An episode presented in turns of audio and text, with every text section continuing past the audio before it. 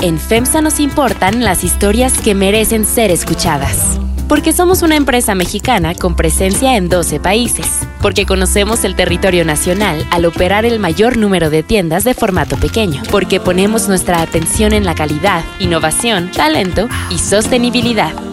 FEMSA y así como suena te presentan Bote Pronto, un debate sobre la marcha.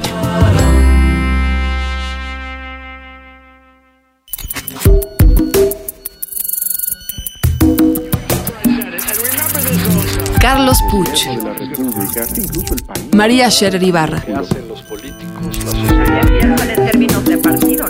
Ignacio Marván, Salvador Camarena. Este era uno de los grandes orgullos del gobierno de Peña Nieto. El gobierno asociado con la corrupción. Es que no sirve para hacer política. En Bote Pronto. Un debate sobre la marcha. Bienvenidos a Bote Pronto en este martes. ¿Cómo estás, María Scherer? Hola, ¿cómo están? Salvador Camarena, ¿cómo te va? ¿Cómo les va? Nacho Marván. Bien, ¿cómo están todos? Bien, muy bien. Ah, es semana de informe. La verdad es semana de informe. Quiero hablar de dos cosas hoy. Quiero hablar del informe, eh, pero quiero nada más porque hoy hubo mañanera y creo que importa, eh, e importa en serio. Hoy, Carlos Slim. Yo no vi a Antonio del Valle. ¿Alguien ¿Estaba sentado Antonio del Valle? Pues vi un montón de gente, la verdad. Carlos que- Salazar Carlos Lomelín. Salazar, Se refirieron a él. Se refirió a Antonio del Valle. Eh, Manuel Barlet, por supuesto. El presidente de la República anuncian que hay un acuerdo eh, ya eh, en un asunto que Manuel Barlet había traído a la palestra desde que llegó a CFE, que era un lío enorme. Y creo que es una buena noticia, pues, para la economía, para el gas. En la península de Yucatán debe haber fiestas, si esto de verdad sucede, porque eran los primeros afectados. Lo que quiero preguntar es cómo acaba Manuel Barlet. Nacho Marván. Pues según dijo el, el Consejo Coordinador Empresarial, es el principal ganador. no, de él dijo. Pero políticamente. No, dijo, dijo, este es un negocio de ganar, ganar.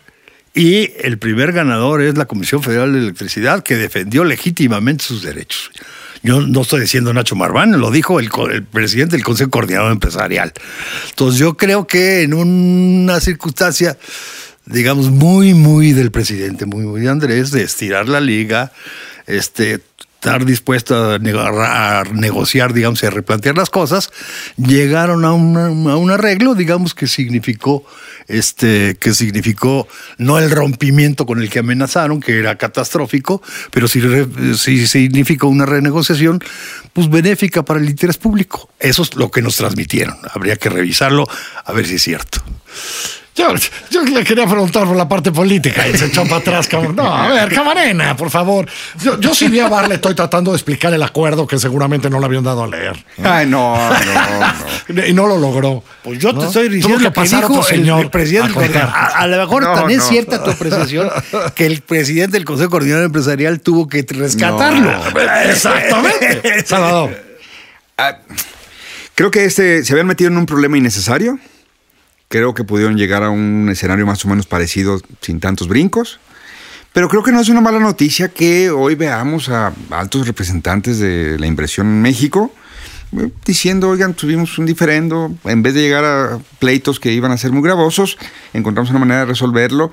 Parece que la CFE tendrá por ahí un ahorro de 4.500 millones de dólares, parece, porque otros especialistas cuestionan esa cifra. Pero parece que a todo mundo dejó satisfecho. Eso no es mala noticia. Y no es una mala noticia en un momento donde se duda de la capacidad del gobierno, donde se duda de eh, el compromiso de los empresarios con la inversión, donde se duda de eh, que el propio presidente pueda echarse para atrás de algunas de sus cosas. Creo que no es una mala mañana para el gobierno de Andrés Manuel López Obrador. Está bien. Incluso si Manuel Barlet pues, anda despistado por ahí en Palacio Nacional caminando de un lado para otro, le tienen que eh, explicar el valor presente de las cosas, pero creo que políticamente esto es importante. Lo que pasó hoy es importante. Hasta salió por ahí la pregunta de si el aeropuerto de Texcoco le preguntaron al ingeniero Slim si, si lo veía que, que se podía echar para atrás. Dijo, ya veremos el futuro. Hasta se queda ahí un ámbito de que, pues, las cosas luego no. no el- México no se acaba luego en un día con, Hoy ya se acabó México porque el presidente dijo tal o cual cosa en la mañanera. No se acaba. Parece que arreglaron un problema que ellos mismos habían creado. Pero parece que para satisfacción de todos, parece. María. Eh, pues sí, eh, Esta negociación, digo, toda proporción guardada, pero esta negociación me recordó un poco a la del TEMEC, ¿no? Se iba a caer el país si la negociación no, salía adelante y lo mismo pasaba con esto, ¿no? La economía iba a quedar absolutamente ya sepultada si no llegaba eh, el gobierno al, acuerdo con, los empresarios, eh, con los gaseros. Y bueno, lo que yo sí creo es que Bartlett en lo personal no queda bien, porque lo que escuchábamos es que por lo menos en primer, eh, en los primeros meses o en el primer tramo del gobierno, él y Rocío Nale eran unas, una- un par de voces que eran de las más, de las que más influían al presidente. Y ahora, por lo que sabemos, pues Bartlett queda exhibido como, como ignorante de la materia eh, que él encabeza, ¿no? Lo que tiene que ver con energía y con, y con el gas. Y que en efecto eh, no más de una vez aconsejó mal el presidente y que incluso estaba dispuesto a estirar la liga más allá de lo que quería el presidente. Creo Entonces- que eso lo teníamos claro hasta por No, negociaciones él- de él quería ¿no? tirar la liga. Sí. Yo, volviendo Sí. al, al tema político, sí llama la atención en ese sentido. Este, primero el reconocimiento al tiempo que le dedicó, por Carlos Slim, al tiempo que le dedicó el presidente a las negociaciones. Eso de por sí pues, se habla mal, a- habla mal de Bartlett, tuvo que, tuvo que Así es. entrar, tuvo que entrar a negociarlo. Y otra cosa que me pareció muy, muy interesante y pues hasta donde yo veo no muy, no muy común, entrar las organizaciones empresariales del Valle y el Consejo Coordinador Empresarial como mediadores con las gaseras. Fueron los mediadores en la negociación. Me parece que le da una fuerza a los dos importante. Es decir, les da una fuerza estar ahí. Porque la verdad, suficiente hubiera sido que estuviera el ingeniero Slim. Todos sabemos quién es el ingeniero Slim en este país. Pero haberlos puesto esos dos, creo que les Y da. haberles dado el papel de mediadores. Estar Carlos Salazar ahí, creo que le da una fuerza a Carlos Salazar. Ha habido críticas, ¿no? Si tal, si cual, hubiera. Si deberías hay romper, empresarios y otros que quisiera ser un, que fuera un terrorista, ¿no? Este, etcétera, etcétera. Creo, creo que importa. Y, y me parece que sí, que el error que cometió Manuel Bartlett hace meses con esto, eh, y que le costó ver, y yo sí debo decir como columnista chafa, este, que tengo información que le costó muchísimo trabajo verlo. Y me gustó que dijo hoy el presidente que la negociación se basaba en un principio, que estaba en su campaña, en su libro, en sus promesas. No me hagan subir el precio de la electricidad. Y todos sabíamos que romper estos acuerdos, que enojar a estos señores que habían firmado, hacía más caro el precio de la electricidad en este país. Creo que, lo, que a Manuel Bartlett se le olvidó leer esos compromisos, porque hoy me gusta mucho cuando López Obrador dijo, el único principio era ese, ¿eh? el que yo prometí en campaña, ¿eh? que no subiera la luz, este, y con esto vamos a lograr que no suba la luz. Me parece que es, eh, que en ese sentido es que Manuel Bartlett, pues no le va muy bien políticamente. En eso y en que colateralmente podía ser catastrófico. Es Sí, decir, sí. Un país que entonces no iba a honrar acuerdos y no porque no se pueda renegociar algo, sino porque de, de saque los rompes y dices no te voy a pagar y suspendo y entonces ya no tengo el diálogo contigo y ahora vas a hacer lo que yo te diga, que fue el eh, estilo Bartlett, digamos, como si viviéramos en los 80, como si estuviéramos todavía en un país de otra dinámica, mandó también señales muy eh, de alarma a inver- inversionistas extranjeros, al capital, y dices, híjole, estamos para jugar con eso, está que un funcionario como Bartlett, que tiene que hacer una empresa muy productiva, que tiene que hacer, facilitar a otros que hagan su chamba, metió esos dos goles, autogoles, ¿no? Un, em- emproblemó al gobierno y emproblemó la economía o por lo menos metió un fantasma que creo que hoy incluso el presidente tiene que decir no se va a expropiar nada porque luego dicen bueno pero si estaba esta discusión de que, Nada, que es un abuso que, que- que se queden con el ducto cuando se acabe esto, cuando terminemos de pagar el servicio del transporte, y lo repitieron, Bartlett lo tuvo que repetir, que, que se estaba pagando por el servicio del transporte del combustible, iban a tener, eh, pues los ductos van a terminar siendo de quién son, de quién los construyó, y como estaban aco- acordados originalmente los términos. Bien, ahora me paso al segundo porque es semana de informe. Ya, ya platicaremos la próxima semana de, cómo le va. Eh, es el segundo informe de gobierno de Andrés Manuel López Obrador. El primero fue el 2 de julio, el primero de julio, perdón, de este año. Y ahora viene el segundo informe de gobierno del presidente López Obrador, que va a ser el primero de septiembre. Y pongo una duda que ayer dije en la tele y la pongo aquí, la verdad, que es, hombre, si esta es la 4T, La pregunto en términos políticos, porque en términos de morbo, porque pues, soy periodista y me encanta el morbo. ¿Por qué este presidente no quiso cambiar el formato que destrozó el PRD y Vicente Fox en el 2000? Este, eh, que era que el informe se daba enfrente de los diputados, caray. O sea, regresar a eso. Sí, Yo no entiendo. ¿eh? pues después de todo, no le fue mal en la toma de posesión. Eh, no es malo para eso. Eh, ¿Por qué creen que vamos a volver a esta cosa de que va a ir Olga Sánchez Cordero a entregar los volúmenes y tal y cual? Y luego él en la tarde, creo que va a ser en Palacio Nacional, entiendo. Este, ¿no? Dar con sus invitados especiales. Sí lo pongo porque me parece que en otros países del mundo los presidentes, el ejecutivo, va un día y por lo menos se para enfrente del legislativo y les dice cosas. ¿Por qué? ¿Por qué eso no lo habrá cambiado? O sea, ¿por qué no habrá regresado a lo Sí, que debe ser? Exacto. ¿No? A este rito destrozado todas las hace 20 condiciones, años. Teniendo, todas. las condiciones para hacerlo, la- sinceramente yo no entiendo. Noto que Nacho Marván sí entendió mi pregunta. María es muy joven y no se acuerda cuando eran No, otros los claro que- informes. claro que me acuerdo. No, este. Le platicaban de López Portillo llorando. Oye, sí es un ejercicio que demuestra cosas. E- Es un rito que demuestra cosas. además tienes- Podemos discutir cuál discutía, cuál, cuál representaba, pero sí demuestra cosas. Yo, yo creo que López Obrador sí tiene un dejo de desprecio por los legisladores. Y le gusta el Palacio Nacional. Entonces yo creo, yo creo que ¿El Palacio Imperial dijiste? el Palacio Nacional. Ah, es que acá se escucha distinto. Palacio Imperial, escuché no, yo. es que estás muy lejos. Sí, porque, porque el riesgo es cierto, o sea, el riesgo es mínimo, ¿no? O sea, lo, lo suspendieron por el riesgo que implicaba y riesgo no hay. Entonces no, no le encuentro Imagínate, una no sé, explicación. la- yo no Mancera interpelando. yo- ¿No? ¿Qué? Marcel, Mancera interpelando, no hay manera. Pues no creo que Mancera, ¿no? O sea, te imaginas a, a estos No, panistas. es una no nos sabríamos los nombres de los panistas que están ahí. Pues, es, ¿no? es una oportunidad perdida. Si tú lo que quieres Sí. es reinstaurar la, la- la autoridad en el mejor sentido de la palabra del presidente, era el momento para ir. Sí. O sea, ¿por qué se echó a perder ese- esa, esa ceremonia? Se le echó a perder. Por los fraudes. El Estado, el Estado Mayor, no, el Estado Mayor tomaba el, El recinto. el recinto, digamos, hacía, minusvalía mucho y eh, trataba incluso Desprecio, mal a los legisladores, a la prensa, etcétera, etcétera. Era, en eso se decía que era el día del presidente. No tenías mayoría ni control, entonces había ahí algunos exabruptos. Porfirio No- Muñoz Ledo. Primero, ahorita. Porfirio Muñoz Muñoz Ledo, Ledo, el primero, por el supuesto. primero ellos, Pero ¿qué tal? No, 88, no hubo un Marco, en Ra- 88. no Marco Rascón por Marco ahí Rascón, también. Ahorita no tienes, digamos, ya, ya no tienes el Estado Mayor. Diego Fernández. Que, vaya a hacer esos atropellos, digamos.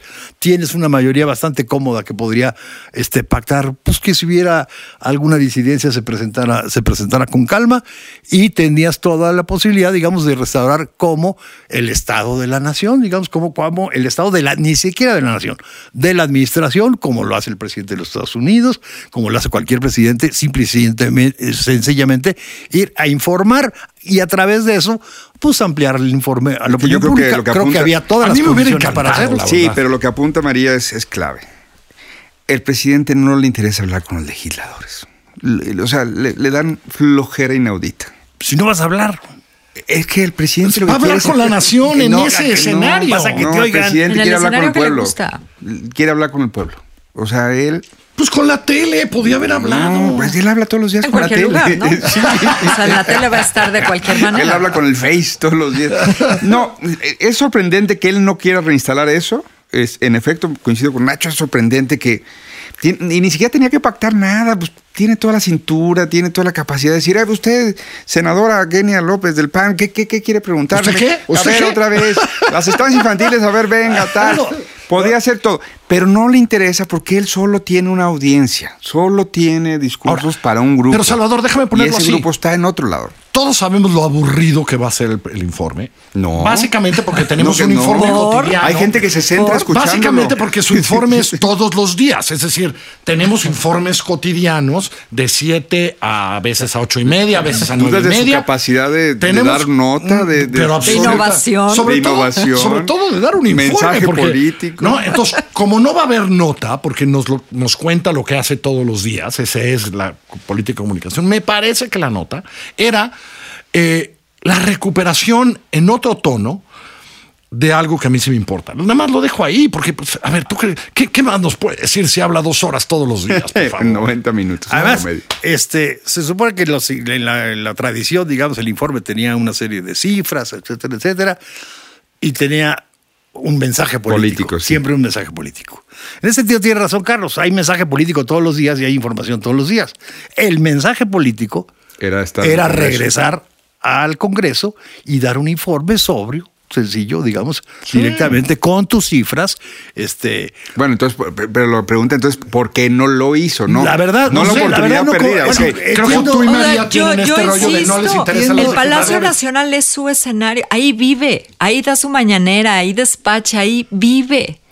a ver, entiende. Vive en todos los sentidos, Eh, ¿no? En- literalmente. entiendo O sea, la sí, hipótesis la de República cabe en ustedes. un solo lado, está diciendo María. Entiendo la hipótesis de ustedes, pero sinceramente no la comparto porque no había demanda o, o no se llegó ni siquiera a expresar, por ejemplo, como si había habido en otras ocasiones, en el momento que se va descomponiendo esta, esta ceremonia, de es que tiene que escuchar a la oposición y tiene que contestarle. Aparentemente yo no he visto que haya ninguna demanda de, pues, pues, se sopla la movimiento de los partidos y entramos a un diálogo y demás. Eso, eso no está. Sí, ya ni llegamos ni allá. Bueno, yo me tocó verlo cinco años como jefe de gobierno, iba a la asamblea, que ahora es Congreso, este, daba su informe y primero los escuchaba, pero pues prácticamente ni los oía, seguramente, y luego ya enseguida de eso venía su informe. O sea, no creo que haya por ahí vaya el problema.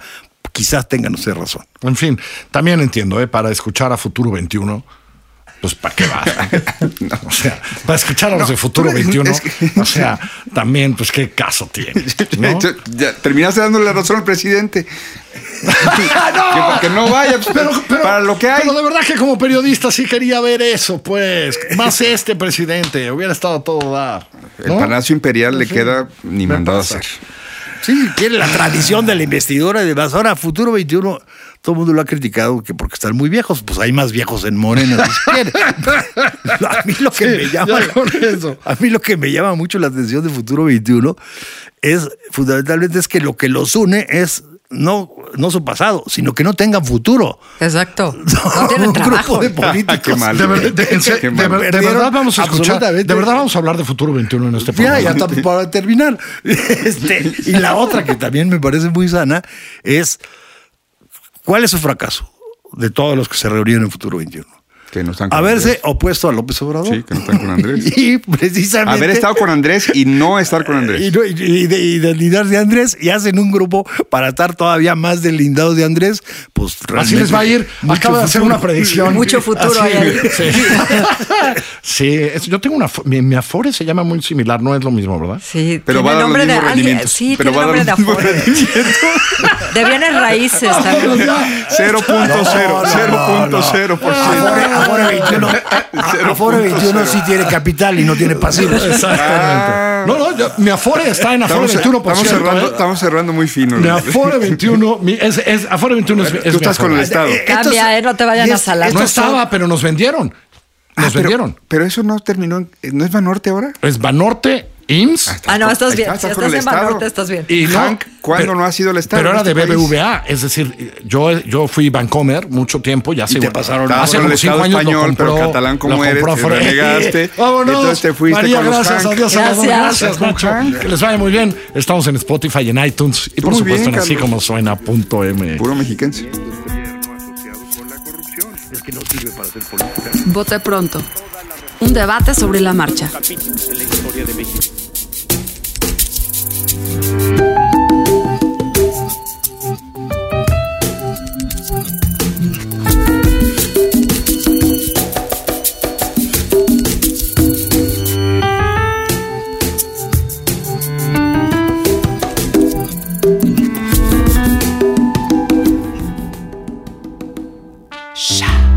FEMSA nos importan las historias que merecen ser escuchadas. Porque somos una empresa mexicana con presencia en 12 países. Porque conocemos el territorio nacional al operar el mayor número de tiendas de formato pequeño. Porque ponemos nuestra atención en la calidad, innovación, talento y sostenibilidad. FEMSA y así como suena te presentan Vote Pronto. Un debate sobre la marcha. Si te gusta escuchar el bote pronto, te va a encantar escuchar peras y manzanas. El análisis de la realidad económica del país con Valeria Moy. Busca peras y manzanas en nuestra página en así como suena.mx, en Spotify, en iTunes y en nuestra aplicación.